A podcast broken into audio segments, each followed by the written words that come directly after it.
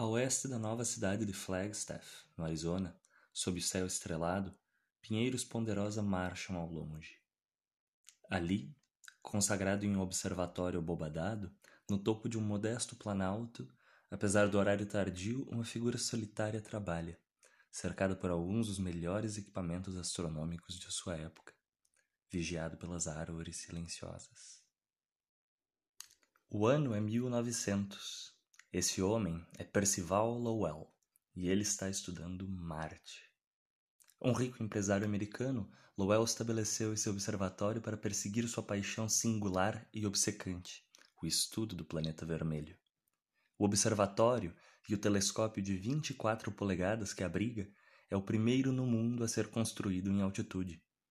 No topo da colina de Marte, como ela veio se chamar, o telescópio de Lowell está a mais de 2 mil metros acima do nível do mar, desfrutando dos benefícios de uma visão extraordinariamente clara do céu. Com menos atmosfera para distorcer a luz em seu caminho para a superfície da Terra, o novo observatório revela estrelas e planetas com notável clareza. Então Lowell se senta na cadeira de observação, telescópio colossal em um olho, caderno no colo. E nesta era, muito antes das primeiras fotografias precisas do planeta, ah, que riquezas ele pode ver! Grandes cursos d'águas, simples e duplos, cruzando paisagem marciana, unidos por oásis, grandes piscinas d'água como reservatórios. E ele vê vegetação ao longo dos canais, vegetação que aumenta e diminui com o passar das estações. Qual poderia ser a explicação para esse terreno complexo? Certamente isso não é algo que poderia surgir apenas de forças naturais.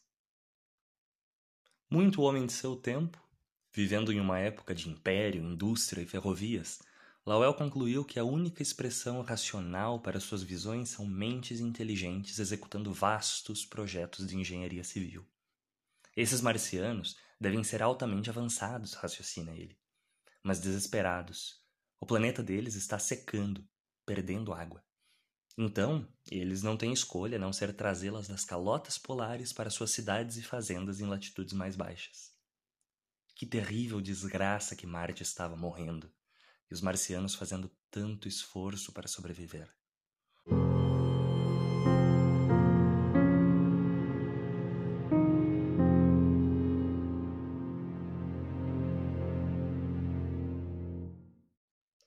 O trabalho de Lowell foi evocativo despertando a imaginação do público, como a de H.G. Wells do famoso A Guerra dos Mundos.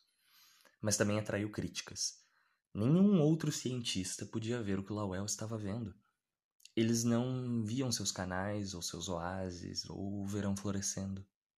Talvez fosse porque o novo observatório revelou segredos guardados que ninguém mais poderia ver.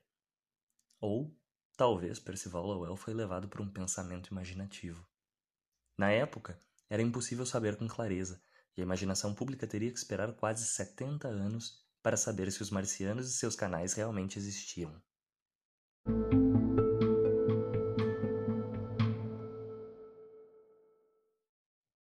A resposta finalmente veio na década de 60, com as primeiras missões não tripuladas a Marte. Sondas robóticas despachadas pela NASA, conhecida como as missões Mariner. Orbitando o planeta vermelho, esses primeiros viajantes para outro mundo capturaram as primeiras imagens próximas da superfície. Essas imagens, granuladas e indistintas, mostravam uma superfície rugosa com crateras. Não havia vestígios de água, mas nenhum vestígio dos canais de Lowell também. Com missões orbitais subsequentes e eventualmente landers e rovers, também a história de Marte gradualmente largou seus segredos. Nunca houve uma civilização antiga de marcianos aqui, e faz muito, muito tempo que não existe água. No entanto, em algum ponto, nas profundezas quase insondáveis do tempo, havia água. Ao mesmo tempo que a Mariner oferecia novas perspectivas sobre Marte, outra missão espacial fornece novas perspectivas sobre o nosso mundo.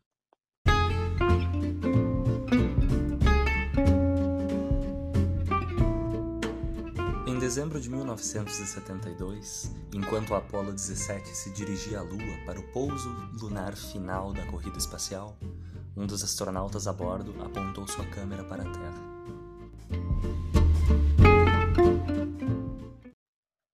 Lar de cada ser humano que já viveu, de cada história que já foi contada, a imagem que ele capturou, conhecida como The Blue Marble, a bolinha de gude azul, desde então se tornou um símbolo de unidade, e, claro, de fragilidade.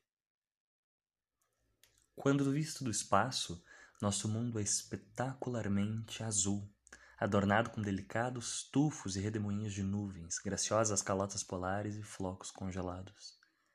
Em comparação com o Marte vermelho, empoeirado e seco, nosso planeta não poderia ser mais diferente um exuberante mundo oceânico repleto de água em todas as suas formas.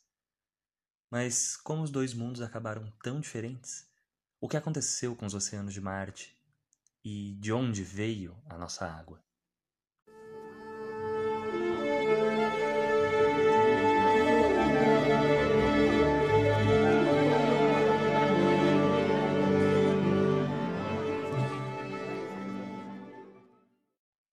Rodopiando pelo espaço a cerca de 150 milhões de quilômetros do nosso Sol, a Terra é o único planeta em nosso sistema solar com água abundante. Mais de 70% de sua superfície é coberta por oceano, em alguns lugares com profundidade de 10 quilômetros. Há água suficiente em nossos oceanos para encher 550 trilhões de piscinas olímpicas. Mas também há água em rios e lagos que traçam padrões delicados e sinuosos por toda a superfície da Terra.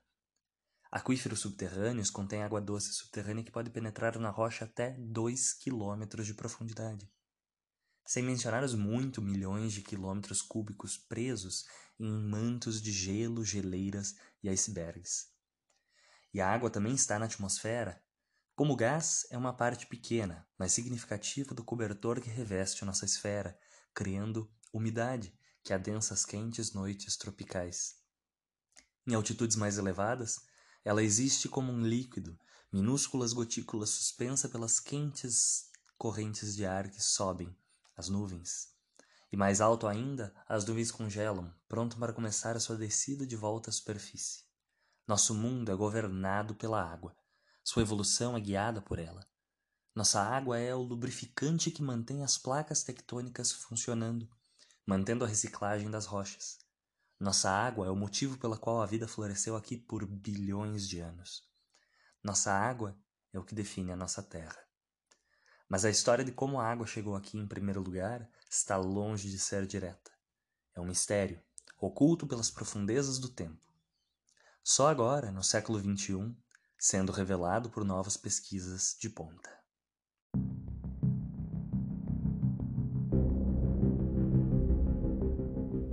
Quando a Terra se formou, 4,5 bilhões de anos atrás, ela o fez em uma região do espaço sem os ingredientes para forjar a água que dá vida.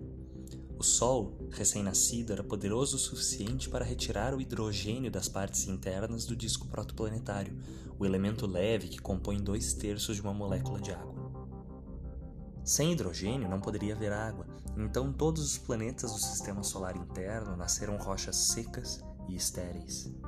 Talvez um pouco de água pudesse ter escapado do vendaval implacável do Sol se pegasse uma carona, ligada quimicamente a partículas de poeira.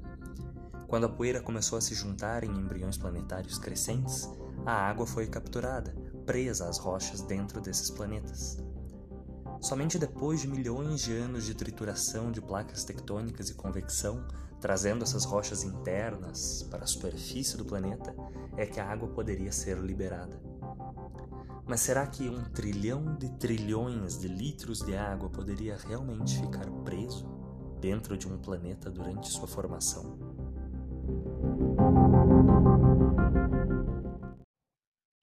Talvez parte da água da Terra date de seus primeiros dias, mas os cientistas não acham que essa é toda a história. Em vez disso, eles procuram fontes muito mais alienígenas.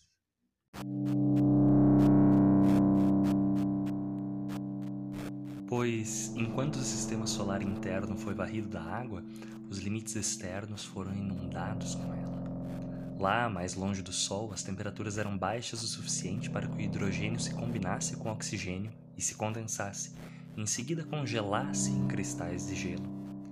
Cada cristal de gelo é minúsculo, Mas depois da chamada linha de neve do nosso sistema solar, o espaço está inundado de água congelada, presa dentro de asteroides, cometas, até mesmo dentro dos gigantes Netuno e Urano. Mas esses corpos ricos em água estão extremamente distantes. Eles estão a mais de quatro vezes a distância entre o nosso mundo e o Sol. Um enorme vazio no espaço se abrindo entre a jovem e seca Terra e este remoto reservatório interplanetário.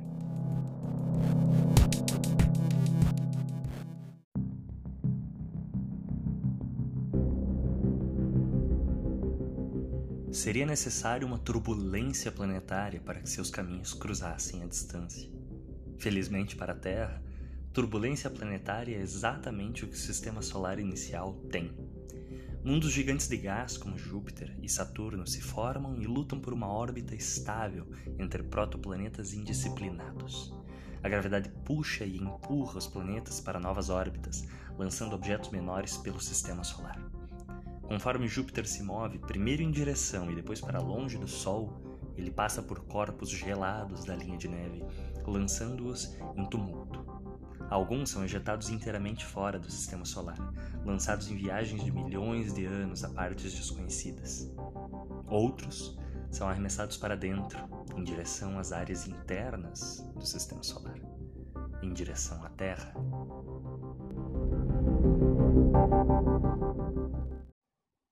Muitos erram, é claro, mas um número suficiente é atraído pela gravidade da Terra, puxados para um curso de colisão inevitável. Quando eles atingem, o incrível calor e força dos impactos oblitera os corpos menores.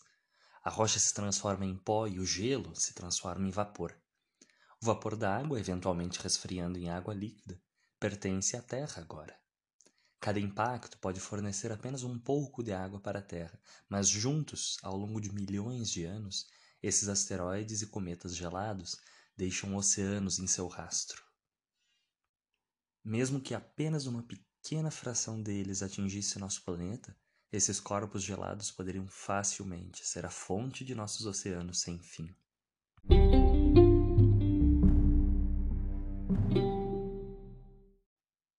Muito tempo, os cometas foram vistos como os mais prováveis mensageiros cósmicos para trazer a água ao nosso mundo.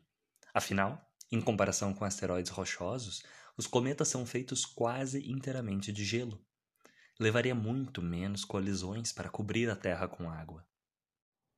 Porém, nos últimos anos, sondas espaciais visitaram cometas e asteroides, fornecendo novos dados que mudaram fundamentalmente nossa visão, concluindo que foram, na verdade, os asteroides rochosos que trouxeram a maior parte da água para a Terra e o sistema solar interno.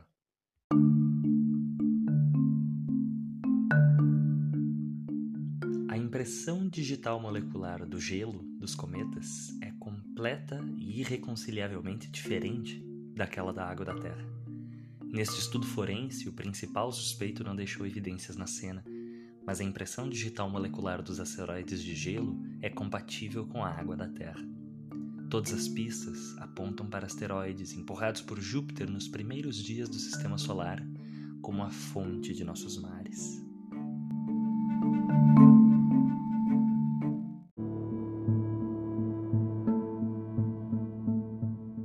Mas as sondas espaciais não resolveram o mistério de quando isso aconteceu. Poderosa oscilação de Júpiter para frente e para trás no sistema solar teria acontecido nos primeiros 100 milhões de anos de sua história, mas poderia ter agitado tantos asteroides que eles permaneceram no sistema solar interno por muitos mais milhões de anos. Nenhuma rocha da Terra sobreviveu desses primeiros dias. Muito provavelmente, este bombardeio de asteroides aconteceu após a colisão catastrófica entre a Terra e Theia, já que este evento cataclísmico teria sido poderoso o suficiente para retirar de nosso planeta qualquer atmosfera, incluindo a água. Mas também há boas evidências de bombardeio acontecendo após a formação da Lua. Basta olhar para a face da Lua hoje para ver lá as pistas olhando para nós. Muitas das crateras de nossa companheira eterna foram formadas durante uma porção relativamente breve de sua história inicial, entre cerca de 4,1 e 3,8 bilhões de anos atrás.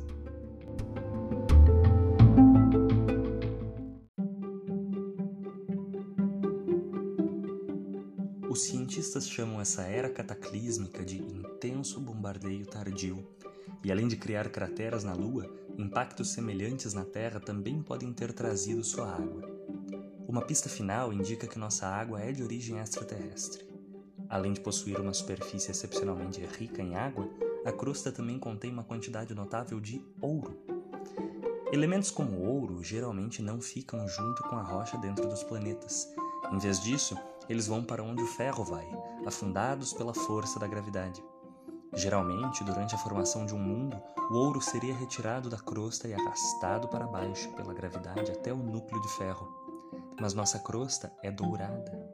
Uma das únicas maneiras para que isso possa acontecer seria se o ouro fosse trazido depois que o núcleo já houvesse se formado, vindo junto de asteroides que deixaram uma fina camada de metais preciosos e da preciosa água na superfície. Embora as origens da água da Terra ainda sejam incertas, seu destino é mais fácil de prever.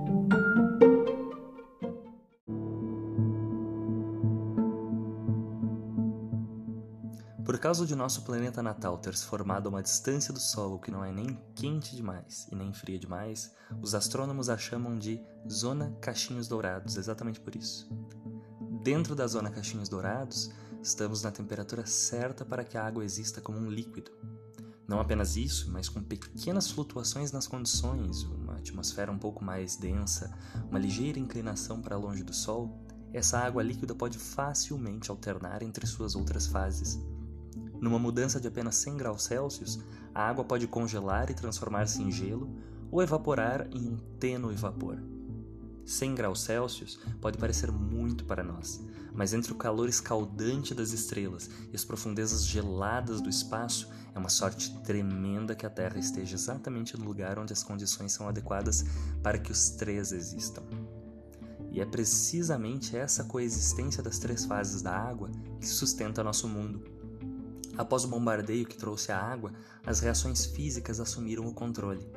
O vapor da água suspenso na atmosfera eventualmente resfria e se condensa, formando minúsculas gotículas de nuvens. A agredida Terra agora se envolve em nuvens. Dentro dessas nuvens, as gotículas se juntam, algumas congelam e, por fim, caem. Chuva e neve caem pela primeira vez na superfície rochosa da Terra, chiando e espirrando quando tocam a crosta que recém esfria. Esta primeira tempestade pode ter durado milhares de anos.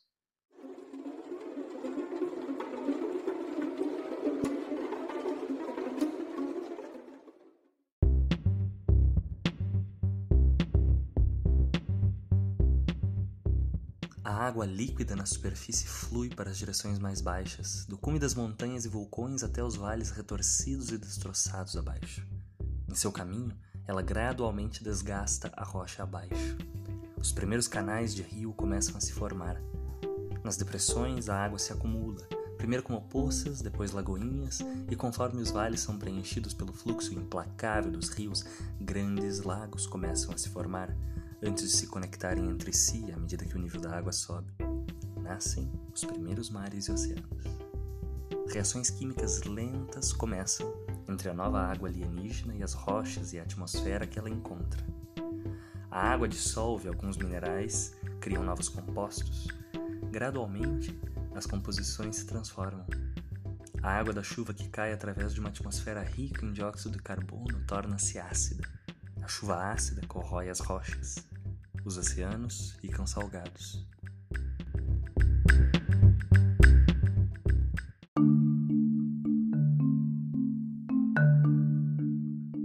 Perto dos polos, onde o sol está sempre baixo e as noites de inverno são longas, as temperaturas caem abaixo de zero e a água congela sólida. Cai neve, vez de chuva, e ao longo de milhares de anos, flocos individuais se acumulam formando grandes geleiras. Dos picos das montanhas, as geleiras avançam para baixo, terrivelmente devagar, transformando rocha em pó à medida que passam. Sob seus pés, o gelo derrete para o crescente oceano global. Mais próximo aos trópicos, as temperaturas são muito mais altas e o sol alto no céu aquece a nova superfície do oceano. A água evapora enchendo a atmosfera novamente com vapor invisível, que sobe, esfria e se condensa em nuvem. O ciclo começa de novo.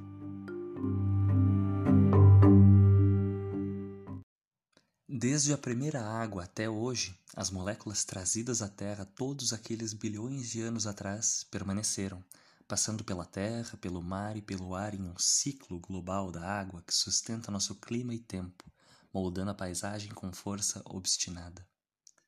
Ao longo do ciclo da água, a temperatura, em última análise, controla o clima e o tempo. No entanto, é difícil saber qual era realmente o clima da Terra primitiva. Ao longo de seus 4 bilhões de anos de história, o planeta se viu dominado por gelo cobrindo quase toda a superfície. Também passou por fases quentes em que nenhum gelo permaneceu nos polos. Sabemos apenas sobre esses períodos a partir do registro de rochas deixados para trás, e não há rochas desses primeiros dias da Terra.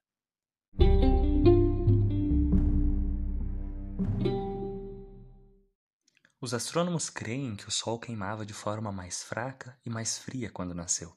Então a Terra também teria sido mais fria. Sem seu brilho quente para evaporar os oceanos, o ciclo da água fica mais lento. Menos chuva, menos rios fluindo e, gradualmente, lagos e oceanos congelam. O clima inicial poderia ter sido um deserto frio e congelado, uma bola de neve frígida, até que o sol amadurecesse e a aquecesse.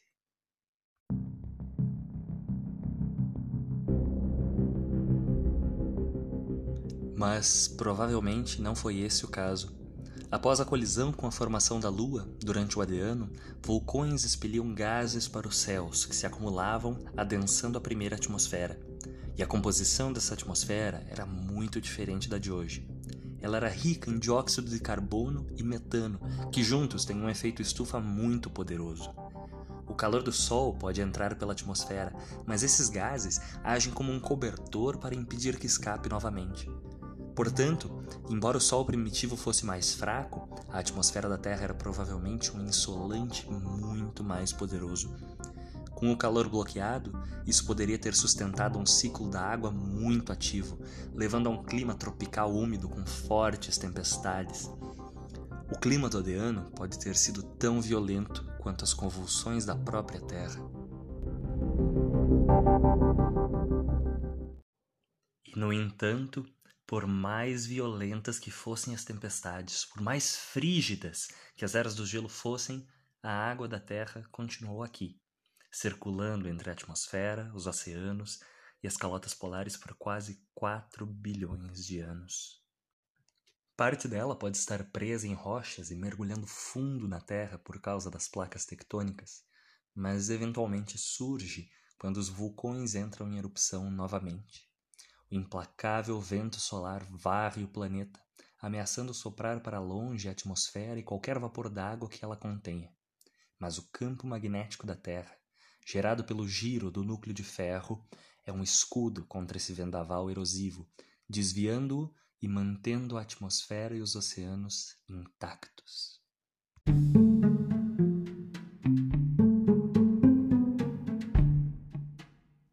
A Terra manteve sua água todo esse tempo, mas Marte não teve tanta sorte. O mesmo bombardeio de asteroides que trouxe água à Terra provavelmente fez o mesmo a Marte, que está justo na borda da zona habitável de Caixinhos Dourados. Embora sua evidência tenha se revelado pouco mais de uma miragem, Percival Lowell estava certo ao concluir que Marte havia sofrido uma crise hídrica. O planeta vermelho provavelmente tinha um oceano, atmosfera e clima exatamente como a Terra, embora ele não pudesse imaginar há quanto tempo isso havia sido.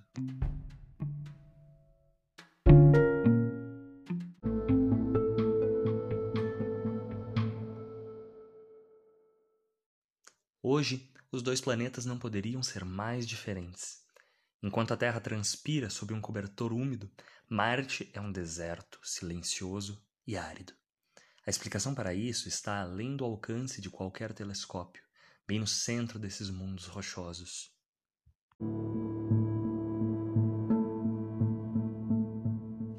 Acontece que devemos nossos oceanos não apenas à sorte de nossa órbita, mas também ao tamanho do nosso próprio planeta.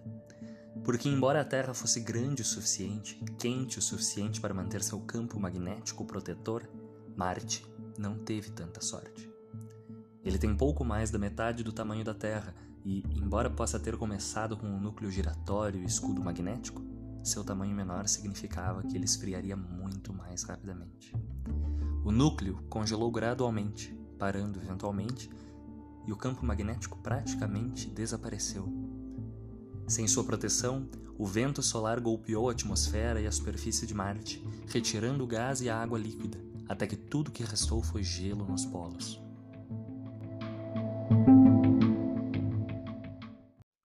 Esse é o Marte que vemos hoje.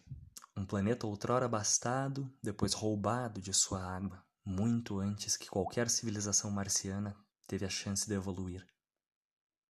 Olhando para trás, para a Terra, considerando quanto nosso planeta foi moldado pela sorte e eventos fortuitos, o mundo de oceanos que chamamos de lar é ainda mais maravilhoso.